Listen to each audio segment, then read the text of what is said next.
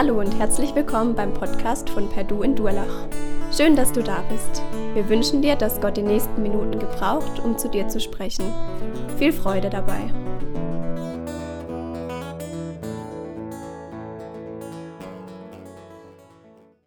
Ich weiß, dass mein Erlöser lebt. Wir haben es gerade schon gehört, die Ostergeschichte, der Herr ist auferstanden. Das ist doch eine gute Nachricht, oder? Und ich weiß nicht, wie es dir damit geht, ob du sagst, okay, ich habe das schon tausendmal gehört, ob es in dir noch irgendwelche Gefühle hervorruft oder ob du eher sagst, ja, kenne ich. Gefühlschaos zu Ostern, das ist unser Predigtthema. Und ich weiß nicht, ob wirklich Ostern bei dir ein Gefühlschaos hervorbringt. Weiß nicht, was so ein Gefühlschaos hervorbringt. Vielleicht, wenn du heute Morgen gekommen bist und die vielen Leute gesehen hast, die du schon länger nicht mehr gesehen hast. Vielleicht, wenn du zu Hause am Frühstückstisch sitzt und nicht Nutella auf dem Tisch steht oder was anderes. Ich habe was mitgebracht, was mich früher manchmal ein kleines Gefühlschaos gebracht hat. Und zwar ein Überraschungsei. Damals waren sie noch kleiner als das hier, aber so ein Überraschungsei hat mich manchmal in Gefühlschaos versetzt, weil, ich weiß nicht, ob ihr die noch kennt, es gab immer mal so Sammelaktionen in den Überraschungseiern. In meiner Kindheit waren es die Happy Hippos in jedem zehnten Ei so ein Nilpferd.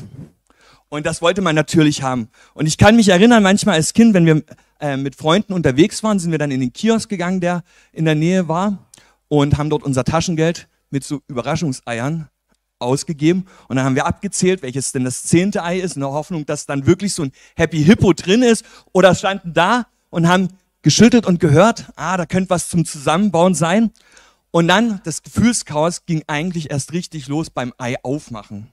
Also die Schokolade war noch okay, aber dann war die Frage, ist es was zum Zusammenbauen oder ist es ein Happy Hippo, das man noch nicht hat oder das man vielleicht sogar tauschen kann? Das war richtig Gefühlschaos, sage ich euch. Ähm, ich habe nach drei, also wenn das dritte Ei nicht irgendwas Neues drin war, habe ich aufgegeben, habe meine Happy Hippos verschenkt, weil ich die Geduld nicht dafür hatte. Aber irgendwie kann sowas doch Gefühle hervorrufen, Gefühlschaos hervorrufen. Und ich glaube manchmal auch, dass Ostern so ein bisschen wie so ein Überraschungsei ist. Eigentlich weiß man doch, was kommt. Also zumindest auch die ersten Leute damals hätten wissen kommen, können, was kommt, weil Jesus ja über seinen Tod und seine Auferstehung geredet hat. Eigentlich hätte man wissen können, was kommt und doch war es total überraschend. Und ich finde, wenn man die Ostergeschichte liest, dann steckt da ganz viel Überraschung drin. Dinge, mit denen wir überhaupt nicht gerechnet haben. Und ich habe mal geguckt bei Wikipedia, was Überraschungen sind. Und da steht drin, dass Überraschungen unvorhersehbare Dinge sind, die heftige Emotionen hervorrufen können. Also ein richtiges Gefühlschaos hervorrufen können. Und wenn wir die Ostergeschichte lesen oder hören, finde ich, da stecken richtig viele Überraschungen drin. Dinge, die man hätte wissen können, wenn man aufgepasst hat, wenn die Jünger hätten auf, aufgepasst hätten, aber die trotzdem uns überraschen. Und ich möchte mit euch heute Morgen mal die Leute angucken, die mit bei der Auferstehung dabei waren. Also es das heißt, so richtig bei der Auferstehung war ja gar keiner dabei, weil das wird hier einfach auch, was wir schon gehört haben, wird berichtet, okay, das Grab war leer. Wir wissen nicht genau, wie das vonstatten gegangen ist, aber wir sehen so die ersten Leute, die den Auferstandenen Jesus begegnet sind oder die irgendwie am Grab waren. Und ich kann mir vorstellen, dass die, manche positiv überrascht waren, total erstaunt waren und manche auch vielleicht ein bisschen enttäuscht. Wir wollen uns drei Personengruppen anschauen, die da ähm, erwähnt werden bei Matthäus. Wir haben gerade schon gehört, was in der Auferstehung passiert ist. Und wir müssen kurz zurückgucken. Am Karfreitag lesen wir, dass Jesus am Kreuz hängt, dass irgendwas ganz Besonderes passiert. Er er gibt seinen Geist auf, er stirbt, im Tempel zerreißt der Vorhang und irgendwie merken die Leute damals schon, irgendwas ist gerade anders als bei irgendeinem Verbrecher, der stirbt und dann ist Ruhe. Zumindest macht das so den Anschein. Wir lesen dann noch, ja, da gibt es ein paar Leute, die Jesus begraben, die Frauen, die mit dabei sind, aber irgendwie ist so aus diesen riesen turbulenten Zeiten auf einmal Ruhe. Und dann wir rechnen damit, dass die Ostergeschichte kommt. Aber Matthäus fängt sogar noch früher an. Und das haben wir jetzt gar nicht mitgelesen. Und das möchte ich noch lesen, weil das ist so die erste Gruppe von Menschen, die irgendwie was mit der Auferstehung zu tun haben. Und zwar, ich lese Matthäus 27 Abvers 62. Also nochmal ganz kurz, wir sind am Karfreitag und dann steht, am nächsten Tag gingen die führenden Priester und die Pharisäer gemeinsam zu Pilatus. Es war der Tag nach dem Rüsttag. Herr, sagten sie, uns ist eingefallen, dass dieser Betrüger, als er noch lebte, behauptet hat, nach drei Tagen werde ich auferstehen. Befiehl deshalb bitte, dass das Grab bis zum dritten Tag bewacht wird, sonst können seine Jünger kommen und den Leichnam stehlen und dann dem Volk gegenüber behaupten, er sei von dem Toten auferstanden. Dieser zweite Betrug wäre noch schlimmer als der erste. Ihr sollt eure Wachen haben, antwortete Pilatus. Geht und sichert das Grab so gut ihr könnt. Da gingen sie zum Grab, versiegelten den Stein am Eingang und sicherten es, indem sie die Wachen aufstellten. Ja, die erste Gruppe von Menschen, die irgendwie was mit der Auferstehung zu tun haben und die sicherlich auch so manche Überraschung nicht wollten, waren die Priester und Pharisäer. Das waren die Leute, die in Jerusalem waren und für Ordnung zu sorgen halten. Sie hatten die Tempelpolizei unter sich und sie hatten ja in den letzten Tagen schon ziemlich viel Aufregung gehabt. Ziemlich viel, was sie ordnen mussten. Und ich kann mir vorstellen, dass sie vielleicht an manchen Stellen heilfroh war, dass jetzt das Gewohnte wieder losgeht. Ich glaube, die Pharisäer und die Priester, die hatten schon ihr Gefühlschaos und die wollten zum normalen Alltag zurückkommen. Sie hatten keine Lust mehr drauf. Sie wollten, dass alles so wird, wie sie es wollen. Dass sie alles wieder unter Kontrolle hatten, wie es war, bevor dieser Jesus aufgetaucht ist und bevor dieser Jesus Wunder getan hat, bevor dieser Jesus erschienen ist. Und deswegen haben sie sich hier eingesetzt. Und ich kann mir vorstellen, wie so die letzten Tage für die Pharisäer und Schriftgelehrten totales Gefühlschaos war. Eben weil sie die Kontrolle behalten wollten. Sie waren einerseits froh, dass dieser Unruhestifter weg ist. Sie waren froh, dass sie endlich wieder alles unter Kontrolle hatten. Sie waren froh, dass sie die Gottesdienste, so wie es Gott angeordnet hat, so wie sie es kennen aus der Schrift, jetzt wieder den gewohnten Gang gehen konnten und nicht irgendjemand dahin kommt und dazwischen ähm, brüllt oder was anderes macht. Endlich kann wieder der gewohnte Alltag sein. Ja, ich glaube, die Priester, die waren so nicht unbedingt angetan von Überraschung, sondern sie wollten das Gewohnte. Und trotzdem finde ich es erstaunlich, dass die Priester eigentlich die ersten waren, die mit der Auferstehung gerechnet haben. Total überraschend eigentlich, weil sie hätten doch eigentlich sagen müssen, okay, endlich ist er weg, wir haben unsere Ruhe. Und ich frage mich, wie sie drauf gekommen sind, am Sabbat, also einen Tag nach der Kreuzigung, äh, wieso es ihnen eingefallen ist, dass sie jetzt das Grab bewachen müssen.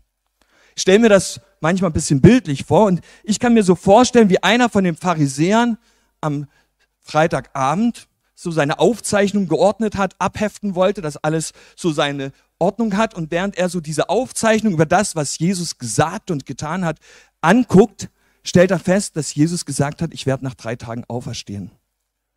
Und das hat bei ihnen schon so manche Gefühle hervorgerufen. Er hat gesagt, okay, wenn ich das check, dann können das seine Jünger auch checken. Dann kann es sein, dass die es klauen dass die den Leichnam klauen und dann müssen wir dafür sorgen, dass eben ein größerer Betrug nicht passiert. Und es gab, er ist zu den anderen Priestern gegangen, es gab eine Sondersitzung, man hat überlegt, was man macht und man hat festgestellt, es hilft nur noch eins, das Grab bewachen. Und nicht nur wir können das bewachen, sondern es muss von den Römern bewacht sein, von der besten Wache, die es überhaupt gibt.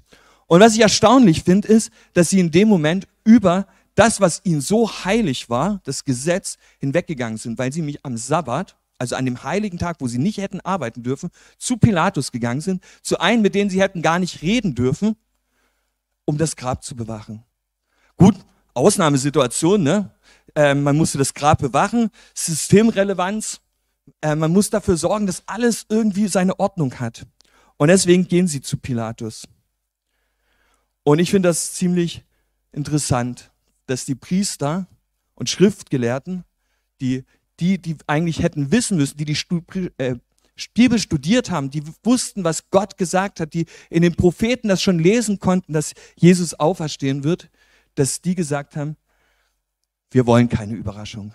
Wir wollen alles, dass es so ist, wie es schon immer war. Wir wollen uns an dem festhalten, wie es Gott sich gedacht hat. Und sie waren sicher fest überzeugt, dass Gott sich das gedacht hat. ja, eigentlich hätten sie ganz entspannt auf dem Sofa liegen können, habe ich mir so überlegt. Weil wenn sie sagen, okay, Gott hat eh alles in der Hand, dann hätte er auch die Auferstehung, wenn sie nicht von Gott ist, verhindern können. Und doch dachten sie, wir müssen Gott ein bisschen helfen. Wir müssen ein bisschen nachjustieren. Vielleicht hat er es vergessen. Und ich finde auch interessant, wie Pilatus reagiert. Pilatus hat die erste Berührung, zumindest die wir wissen, mit Jesus an Karfreitag und er verurteilt ihn, obwohl er feststellt, dass gar keine Schuld in ihm ist. Und er wäscht seine Hände in Unschuld. Und jetzt, als die Pharisäer und Schriftgelehrten zu, zu Pilatus kommen, ihn um eine Wache bitten, klingt es total ironisch. Herr, hier kriegt ihr eure Wache. Versucht doch, das Grab zu bewachen. Ihr habt doch eh keine Chance. So ein bisschen könnte man rauslesen. Als wenn er es schon verstanden hätte, dass Gott über den Tod triumphiert und dass Wache und Siegel und was weiß ich überhaupt nicht hilft. Ich finde das interessant, dass es der Pilatus ist, der als erstes versteht eigentlich, also zumindest habe ich so das Gefühl, dass Jesus über den Tod triumphiert. Und ja, ich habe mich gefragt, wie das den Pharisäern damals gegangen sind, den Schriftgelehrten, als sie dann zum Grab gingen, als sie alles gesichert hatten, ob sie vielleicht aufatmen konnten. Gut, und vielleicht denkst du dir, ja, das waren damals die Männer, die mit Jesus unterwegs waren oder die Jesus erlebt haben. Zum Glück sind wir heute ganz anders. Und ich glaube, manchmal sind wir gar nicht so anders. Manchmal versuchen wir doch auch, die Kontrolle zu behalten. Wir wollen uns nicht überraschen lassen. Wir hören und wollen wissen genau, was passiert, was kommt und sind eigentlich gar nicht offen für das, wo Gott uns überrascht. Und Ostern ist ja die Geschichte, wo Gott am meisten überrascht, dass er eben den Tod besiegt. Und wir sind manchmal so wie die Schriftgelehrten, wir wollen es unter Kontrolle haben.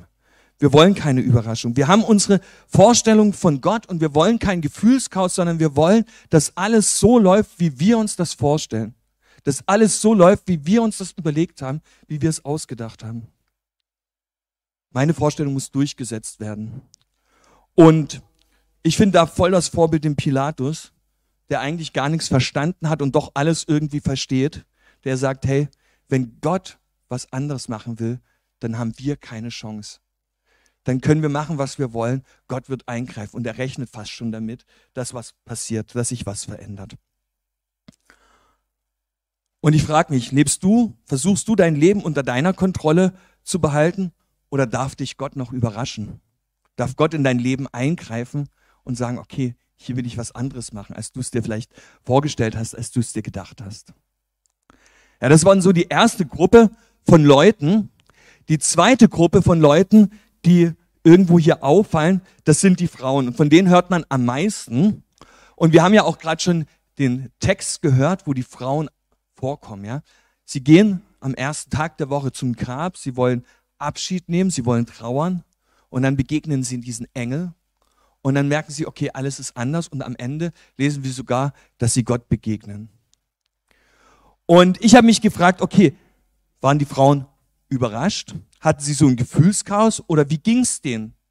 Und ich finde ziemlich viele Sachen interessant, die da Matthäus hier beschreibt, die er mit erwähnt. Das geht los, dass er die Auferstehungsgeschichte mit einem Zeitpunkt festlegt. Ja? Am, erst, am nächsten, äh, also Kapitel 28, Vers 1, nach dem Sabbat in der Morgendämmerung des ersten Tages der neuen Woche kamen. Und dann geht's weiter. Und ich habe mich gefragt, okay, warum ist es Matthäus so wichtig, dass er immer genau die Zeitpunkte festlegt? Und ich weiß nicht, wie es dir geht, wenn ich so lese, okay, der erste Tag der neuen Woche, dann denke ich eher an Weckerklingeln, an morgens aus dem Bett quälen, irgendwie ja, wieder ins Geschäft gehen, der Alltag beginnt, es geht eigentlich so irgendwas Neues los, aber irgendwo ist doch der Alltag da. Und vielleicht ging das Maria oder den beiden Marias auch so, dass sie eigentlich gedacht haben, okay, der neue, die neue Woche begeht, wir gehen nochmal Abschied nehmen, damit wir wieder in unseren Alltag hineinkommen können, damit wir wieder unser Leben irgendwie gestalten können, auch ohne Jesus. Und dann sagt er, es war der erste Tag der Woche. Und der erste Tag der Woche heißt ja auch irgendwo, es geht was Neues los. Und ich glaube nicht, dass die Frauen in dem Moment damit gerechnet haben, dass an diesem Tag die Weltgeschichte neu geschrieben wird. Dass wirklich was ganz Neues losgeht, nicht nur eine Woche neu losgeht, sondern eine ganz neue Zeitepoche, weil Jesus auferstanden ist. Und ich glaube, dass für Matthäus das total wichtig war, hier zu betonen, hey, es ist der neue Tag, eine neue Woche und es geht was ganz Neues los, was mit wem wir noch vielleicht gar nicht gerechnet haben. Ja, und ich habe mich gefragt, wer waren denn diese zwei Frauen, die da zum Grab gingen? Wir lesen hier von Maria aus Magdala, also einer Ortschaft, und von der anderen Maria. Wahrscheinlich war die andere Maria ähm, auch eine Frau, die, äh, Maria, die mit Jesus unterwegs war, wahrscheinlich die Mutter von Jakobus. Und manche sagen auch, das könnte eine Tante von Jesus gewesen sein, also eine Schwester von Josef sozusagen. Aber ähm, genau. Und diese zwei Frauen sind unterwegs. Und ich kann mir vorstellen, wie gerade Maria von Magdala so eine Hoffnung auf Jesus gesetzt hat. Wir lesen, dass sie von Dämonen besessen war und Jesus sie freigemacht hat. Wir lesen nicht viel drüber, sondern nur, dass sie halt besessen war. Und die Auswirkungen von Dämonen, die können ja ganz unterschiedlich aussehen. Also wenn wir in die Bibel reingucken, dann lesen wir manche, die halt irgendjemanden zu Boden gedrückt haben, andere, die Angst hatten, die ja, kann ganz unterschiedlich aussehen. Und wir wissen nicht, wie das bei der Maria Magdala war, welche Auswirkungen die Dämonen hatten. Aber ich bin überzeugt, dass sie erlebt hat, wie Jesus frei macht. Das lesen wir. Er hat sie befreit von Dämonen. Vielleicht war es so eine Angst, so etwas Drückendes. Und sie hat gemerkt, hey, wenn ich in Berührung mit Jesus komme, wenn Jesus mir begegnet, dann ist diese Angst weg. Dann sind meine Sorgen weg. Dann ist das, was mich gefangen hält, was mich einengt, das ist weg. Und vielleicht hatte sie es auch schon aus der Schrift gehört, weil die Propheten ja auch darüber weissagt haben, wenn der Messias kommt, dann wird er euch frei machen. Er führt die Gefangenen in Freiheit, sagt Jesaja. Vielleicht hat sie das schon erlebt und hat deswegen gesagt, okay, mit Jesus möchte ich unterwegs sein. Und ich kann mir so richtig vorstellen, wie sie die ganze Hoffnung auf Jesus gesetzt hat. Sie hat, ist mit Jesus unterwegs gewesen. Sie hat mit Jesus erlebt, wie er nach Jerusalem eingereist ist, wie alle ihn zugejubelt haben als den König, wo sie gedacht hat, jetzt richtet er die Königsherrschaft auf. Wie er aufgeräumt hat im Tempel. Und ich kann mir vorstellen, dass bei ihr so manches auch in den letzten Tagen so ein ziemliches Gefühlschaos war und eigentlich ihre ganze Hoffnung so immer weiter zugrunde ging. Und dann haben sie gesehen, wie Jesus in das Grab gelegt wird und jetzt wollte sie Abschied nehmen. Und vielleicht war die andere Maria dabei, um zu begleiten, um sie nicht allein zu lassen, Schmerzen zu teilen. Und ich finde das spannend, weil ich glaube, manchmal haben wir auch so eine Begegnung mit Jesus und denken, okay, wir wissen, wie Jesus oder was Jesus in unserem Leben getan hat, aber die Frauen waren hier unterwegs, um Abschied zu nehmen, um so die letzte Ehre zu erweisen, um nochmal das Grab zu besuchen. Und manchmal ist es doch bei uns auch so. Wir haben vielleicht was mit Jesus erlebt und dann ist es schon so lang her, wir wissen es gar nicht mehr. Irgendwie sind wir gerade an der Hoffnung am Beerdigen. Und eigentlich sind wir gar nicht mehr so überrascht von dem, was Jesus da macht. Und dann kommen sie zu dem Grab. Und unterwegs merken sie schon, okay, heute ist was anderes. Also ich glaube, das Erdbeben, das war schon sehr eindeutig, dass was anders ist. Aber ich glaube nicht nur, dass das Erdbeben irgendwas anderes war, sondern die ganze Atmosphäre. Und dann kommen sie zu dem Friedhof, kommen an das Grab und dann ist was ganz anderes da, als sie erwarten. Sie erwarten mitten in der Nacht eine Dunkelheit, eine Todesstille, irgendwie alles so hoffnungslos. Und dann kommen sie zu dem Grab und sind total überrascht, weil was finden sie vor? Die Leute, die eigentlich aufpassen sollten auf dem Tod, die das Grab bewachen sollten, die lagen wie tot in der Ecke, hatten die Hosen voll, konnten nicht mehr. Und dort, wo sie eigentlich Dunkelheit und Finsternis erwartet haben, eine Hoffnungslosigkeit, ist plötzlich Licht. Und wir lesen, dass der Engel auf den Stein drauf sitzt, dort wo versiegelt war sogar, und triumphiert. Ich stelle mir das so vor, dass er so mit verschränkten Armen da oben saß und sagt, ha, ihr habt ja gar keine Chance zu dem Tod. Und so erleben sie, dass plötzlich was ganz anderes ist, als sie erwartet haben. Und sie waren total überrascht. Total anders, als es sich vorgestellt haben. Und ich finde, das ist eigentlich totale Ironie, was wir hier beschreiben, beschrieben haben, ja. Dort, wo eigentlich wir erwarten Tod, Hoffnungslosigkeit und jetzt auf einmal Hoffnung. Dort, wo wir erwarten, dass der Tod einfach tot bleibt, ist plötzlich Lebenden und das, was lebendig ist, plötzlich wie tot. Irgendwie total widersprüchlich. Und als ich die Geschichte mehrmals gelesen habe, muss ich so ein bisschen an Weihnachten denken. Sorry, wenn ich mit Weihnachten komme, die Geschichte kennen wir sicherlich alle, aber ich finde, hier gibt's ganz viele Parallelen zu Weihnachten. Die Engel, Leute, die auf was aufpassen sollten, das fürchte dich nicht, der Engel, und die Begegnung mit Jesus. Total spannend, finde ich. Und ich glaube, dort, wo der Himmel die Erde berührt, das ist zu Weihnachten und zu Ostern, dass dort was ganz Neues passiert. Und deswegen sind die Engel da, die leuchten, ja, weil Gott auf diese Erde kommt, einmal als kleines Baby und hier als der triumphierende Herr. Und jedes Mal ist es ein Engel, der das ankündigt und vor, vorbereitet. Jedes Mal sind Leute dabei, die auf was aufpassen. Einmal die Hirten, die auf die Schafe aufpassen. Hier die Wächter, die Soldaten, die auf das Grab aufpassen sollten. Irgendwie interessant. Und am Ende sagen jedes Mal die Engel, fürchtet euch nicht. Sowohl zu den Hirten als auch hier, nicht zu den Soldaten, aber zu den Frauen. Und das finde ich auch wieder total äh, genial, wie Gott hier die Frauen wieder überrascht mit dem Fürchte dich nicht. Wir lesen nicht, dass sie in dem Moment Jesus begegnet sind, sondern der Engel spricht. Und ich finde interessant, was er sagt. Er sagt, fürchtet euch nicht, ich weiß, wem ihr sucht. Ihr sucht Jesus den Gekreuzigten. Und ich glaube, das ist eine total wichtige Botschaft. Der Engel sitzt da, die, die Frauen kommen ans Grab, sie wollen Abschied nehmen. Und der Engel sagt, hey, ihr müsst keine Angst haben. Und sie sagen, sie sprechen in die Situation der Frauen hinein. Ich weiß, wie es euch geht. Ich weiß, was gerade in euch abgeht. Ich weiß, wo eure Trauer ist. Ich sehe dich und ich kenne dich. Und das sehen wir ja, wenn Jesus als Jesus unterwegs war und er manchmal auch sagt oder steht dann, dass er in die Herzen der Pharisäer hineinsah und aufgedeckt hat, was sie gedacht haben. Oder wenn wir an die Berufung von, der, von den ersten Jüngern denken, dann lesen wir es auch so, dass Jesus kam und sah, wer sie waren.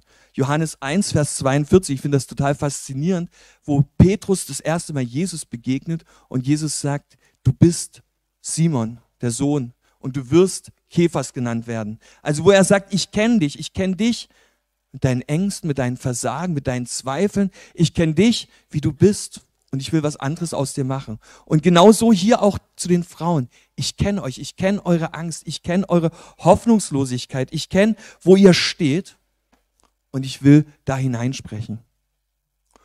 Und eigentlich die Nachricht, die der Engel hat, finde ich jetzt gar nicht so, so toll. Jesus ist nicht hier. Ja, wir erwarten eigentlich, dass Jesus da ist und dann hören wir, Jesus ist nicht hier. Und ich glaube, manchmal ist es ja bei uns auch so, dass wir in eine Hoffnungslosigkeit vielleicht hineinrutschen, in Zweifel, wo wir sagen, hey, ich möchte gern Jesus begegnen. Und Jesus ist nicht in, dem, in der Hoffnungslosigkeit, nicht in den Zweifeln drin, sondern er steht drüber. Und das ist ja das, was die Botschaft ist, wo die Frauen überrascht sind und merken, okay, da ist doch was, was wir hätten eigentlich wissen können, weil Jesus sagt es ja vorher. Ich weiß nicht, wie es dir geht. Die Frauen haben eine Sehnsucht nach einer Begegnung mit Jesus. Deswegen sind sie unterwegs zu dem Grab. Sie wollen Jesus nochmal sehen, nochmal Abschied nehmen und dann kommt was ganz anderes. Und ich finde, der Engel sagt, ich weiß, wem ihr sucht, Jesus den Gekreuzigten. Er spricht auf einmal auch nicht mehr von Jesus aus Nazareth, wie es bis dahin äh, normal war, oder Jesus als Galiläer aus diesem Gebiet, wo er herkam, sondern er spricht von seiner jetzigen Herkunft. Jesus, der auferstanden ist. Jesus, den ihr ans Kreuz geschlagen habt, aber der den Tod besiegt hat. Das ist seine neue Herkunft und das ist das, was zählt. Und die Frauen bekommen wieder neue Hoffnung, habe ich so das Gefühl. Die Reaktion der Frauen, sie sind im Grab drin und wir lesen, dass sie ängstlich waren und freudig und dass sie in Bewegung kamen. Und ich kann mir das so richtig vorstellen. Sie hatten was ganz anderes erwartet. Und jetzt war so die Frage, was passiert eigentlich jetzt? Und sie waren so voller Angst. Okay, jetzt kommt irgendwas, womit wir nicht rechnen. Und Freude, weil sie doch eigentlich hätten wissen können, dass Jesus das ja gesagt hat. Und deswegen ängstlich und freudig. Und sie kommen in Bewegung und sie machen sich auf nach Galiläa, so wie es der Engel gesagt hat. Sie machen sich auf den Weg. Und das finde ich wieder so eine richtig coole Reaktion. Weil sie haben auf einmal eine Freude in sich drin. Und auch das haben schon die Propheten gesagt. Die Freude am Herrn ist eure Stärke. Sie merken, wie sie aus dieser Freude heraus in Bewegung kommen können. Und sie sagen, okay, wir machen uns auf in eine Begegnung mit Jesus, auf die Suche nach Jesus. Und auch das, vielleicht haben sie sich daran erinnert, hat Jesus schon gesagt. Er hat gesagt, wenn ihr mich sucht, will ich mich von euch finden lassen. Wenn ihr anklopft, werde ich auftun und so weiter. Und ich kann mir vorstellen, wie sie gesagt haben, ja, wir wollen diesen Jesus suchen. Wir wollen wieder neu in die Begegnung mit ihm. Und das ist wieder die Frage, wollen wir genauso darauf reagieren wie die Frauen auf die Botschaft der Engel? Vielleicht haben wir manchmal so eine Hoffnungslosigkeit und denken, okay, ich weiß nicht, ob Gott eingreifen kann. Und trotzdem wollen wir uns überraschen lassen. Vielleicht ist es manchmal die Überraschung, dass Gott über unsere Angst, über unsere Zweifel, über unsere Niedergeschlagenheit, Hoffnungslosigkeit ist. Und er sitzt da und sagt, ich bin nicht hier, ich bin drüber. Vielleicht ist es aber auch, wo wir sagen, okay, ich weiß nicht, ich habe Gott schon vor Ewigkeiten, bin ich ihm begegnet, ich habe so die erste Liebe gehabt wie Maria von Magdala, ja, die, die gemerkt hat, Jesus hat mich frei gemacht. Aber das ist schon so lang her und ich weiß nicht, wo ich heute stehe. Ich weiß nicht, ob das überhaupt noch gilt. Ich habe keine Ahnung, ob ich überhaupt noch an Jesus glauben kann. Und dann dürfen wir genauso wie die Frauen reagieren und sagen, okay, wir machen uns auf den Weg, um Jesus zu sehen. Das ist die Botschaft von Ostern. Wir dürfen uns auf den Weg machen, um Jesus zu begegnen und um Jesus zu nehmen, zu sehen und mit ihm eine ganz persönliche Begegnung zu haben. Und ich weiß nicht, wie du darauf reagierst, auf das, was Jesus dir verspricht. Ob du sagst, okay, ich will ihn suchen, ich will ihn begegnen, oder ob du sagst, ich bleibe am Grab und warte, dann muss er hierher kommen. Gehörst du zu der Gruppe der Frauen, die sich auf den Weg machen oder nicht? Das ist die Frage. Und am Ende gibt es noch eine dritte Gruppe von Menschen, die irgendwie die Auferstehung mitgekriegt haben. Und das sind die Wächter. Wir haben es schon gehört von den Wächtern, ja, dass die Schriftgelehrten, die Priester dafür gesorgt haben, dass das Grab bewacht wird. Und sie sind dahin gekommen und ich weiß nicht, was, ob sie motiviert waren, das Grab zu bewachen. Es klingt eigentlich so ziemlich sinnlos. Also was Totes zu bewachen, dass es nicht zum Leben kommt, das ähm, macht irgendwie keinen Sinn. Vielleicht haben sie es als eine Strafe gesehen. Irgendwie müssen wir halt unsere Zeit tot sitzen, absitzen, warten. Ich weiß nicht, wie es ihnen gegangen sind. Langweilige Aufgabe auf dem, auf dem Friedhof. Vielleicht haben sie sich auch ein bisschen lustig drüber gemacht, über die Vorstellung der Juden. Ha, wir sollen was Totes bewachen. Ähm, das ist total sinnlos. Kann ja eh nicht verschwinden. Und so kann ich mir vorstellen, wie die Wächter da saßen und gewartet haben, dass Wachablösung war, wie sie vielleicht lieber in der Kaserne gewesen wären, um mit ihren Kameraden zu würfeln, zu spielen und irgendwie gedacht haben, ja gut, okay, wir sitzen halt die Zeit ab und warten, bis die drei Tage vorbei sind. Und ich kann mir auch vorstellen, wie die Wächter an manchen Stellen total überrascht waren. Nicht nur überrascht wieder von dem Erdbeben, weil das haben sie ja unmittelbar mitbekommen, sondern überrascht auch, was dann passiert ist. Sie haben gesehen, also ich gehe davon aus, dass sie es gesehen haben, wie der Stein weggerollt ist, wie dieses helle Licht da war und sich draufgesetzt haben. Und ich finde es total interessant auch wieder, wie die, Eng äh, wie die Wächter darauf reagieren. Die Wächter kommen nicht in Bewegung, ihnen gilt auch nicht dieses fürchtet euch nicht, sondern sie sitzen zitternd in der Ecke und sind wie bewegungslos. Manche übersetzen auch wie tot. Ja, sie, sie können überhaupt nicht irgendwie was machen. Und ich glaube, das ist auch eine, fast eine normale Reaktion auf die Auferstehung. Wir können das nicht erklären, wieso es die Soldaten da umgehauen hat, aber irgendwie finde ich es total faszinierend, dass sie, die eigentlich den Tod bewachen sollten, jetzt plötzlich selber wie tot sind. Und dann geht es ja weiter.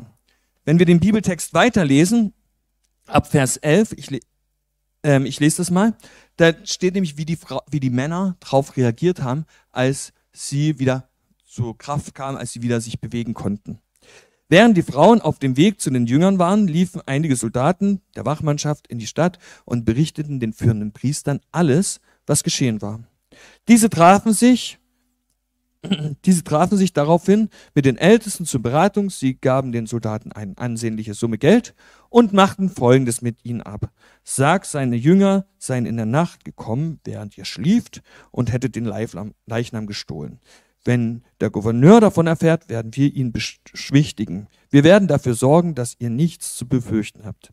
Die Soldaten nahmen das Geld und taten, wie man ihnen gesagt hatte. So wurde die Geschichte im Umlauf gebracht und ist bei den Juden bis heute verbreitet.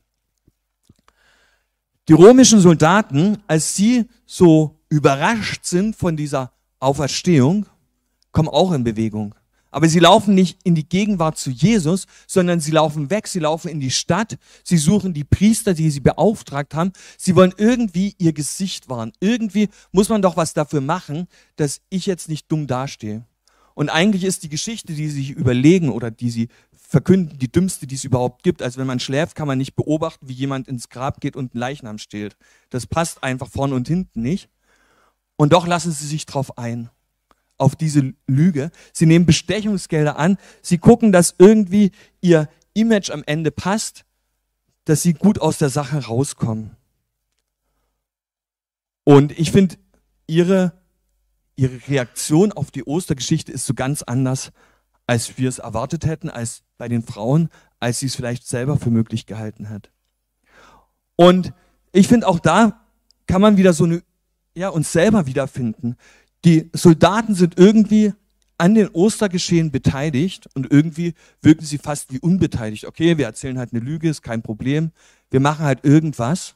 Irgendwie ist diese persönliche Geschichte für sie total unpersönlich. Und ich glaube, manchmal ist das ja auch bei uns. Wir haben die Ostergeschichte schon so oft gehört. Wir feiern Ostern seit fast 2000 Jahren, jedes Jahr. Denken wir an die Auferstehung von Jesus.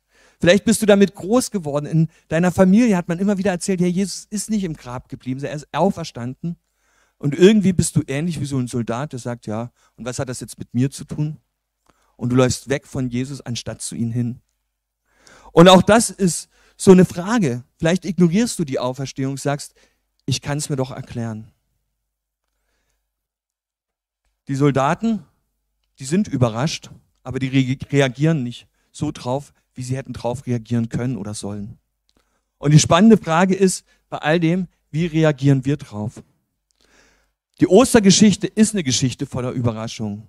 Eine Ostergeschichte ist die Geschichte, wo alles auf den Kopf gestellt wird eigentlich, wo Himmel und Erde in Berührung kommen, wo das Tod besiegt wird und wo eigentlich das, was für uns Menschen unvorstellbar ist, plötzlich sich verändert. Und die Frage ist, wie reagieren wir auf diese Geschichte? Wie reagieren wir auf diese Überraschung, die wir zu Ostern haben? Wie reagieren wir drauf? Wie reagierst du drauf auf dieses Gefühlschaos, was du vielleicht zu Ostern hast? Bist du wie die Pharisäer und Schriftgelehrten, die einfach sagen, okay, ich habe mein Weltbild, ich habe meine Vorstellung von Gott, ich habe meine Ideen, wie Gott in mein Leben handeln muss und genau das muss passieren und du versuchst genau rauszufinden, wie ist das und nur so darf Gott handeln und du lässt dich nicht mehr von Gott überraschen, nicht mehr eingreifen von dem, wie Gott ist? Oder bist du eher wie die Soldaten, wo die, die das Ostergeschehen direkt miterlebt haben, die schon so oft, wo du schon so oft davon gehört hast und dich schlägt eher kalt und sagst, was hat das mit mir zu tun? Oder bist du wie die Frauen, die losrennen in eine Begegnung mit Jesus, die Jesus suchen, die nicht stehen bleiben an dem leeren Grab, sondern die sagen, ja, ich möchte diese Botschaft annehmen, dass ich mich nicht fürchten muss. Ich möchte die Botschaft annehmen, dass Jesus nicht über meine Hoffnungslosigkeit, über meine Zweifel, über meine Niedergeschlagenheit der Herr ist, sondern dass er auferstanden ist, dass er drüber, darüber triumphiert. Vielleicht machst du dich auf die, auf die Weg in eine Begegnung mit Jesus, so wie die Frauen, und ich finde das am Ende total spannend, dass Jesus den Frauen ja auch noch begegnet. Auf dem Weg treffen sie auf Jesus und er sagt ihnen, Friede sei mit euch, Shalom. Und das war nicht nur ein Gruß damals, sondern ich glaube, dass das über den Gruß hinausging, dass er sagt, hey, ich möchte euch wirklich meinen Frieden geben. Jesus hat das mal versprochen schon. In Johannes 14 lesen wir das. Meinen Frieden gebe ich euch, viel mehr als irgendjemand anderes euch geben kann.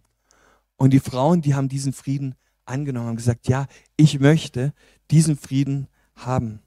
Und dann steht, als sie Jesus begegnen, als sie diesen Frieden erleben, fallen sie vor Jesus nieder, halten ihn die Füße fest und beten an.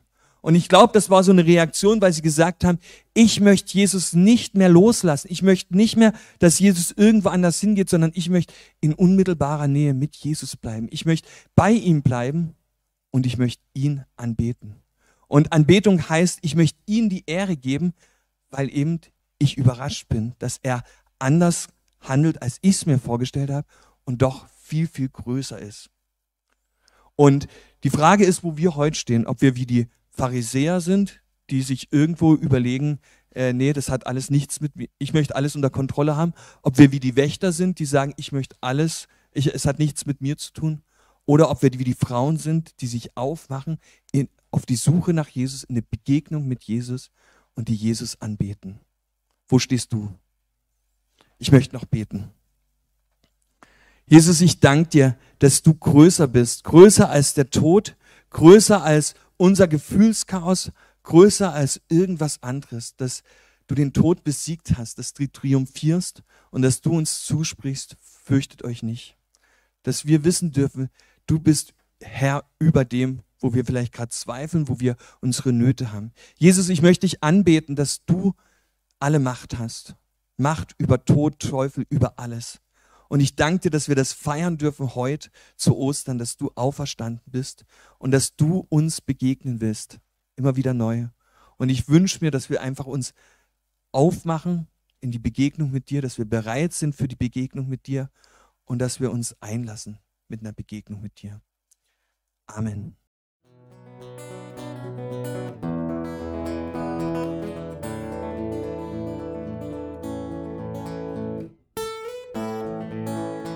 Wir hoffen, der Podcast hat dir weitergeholfen.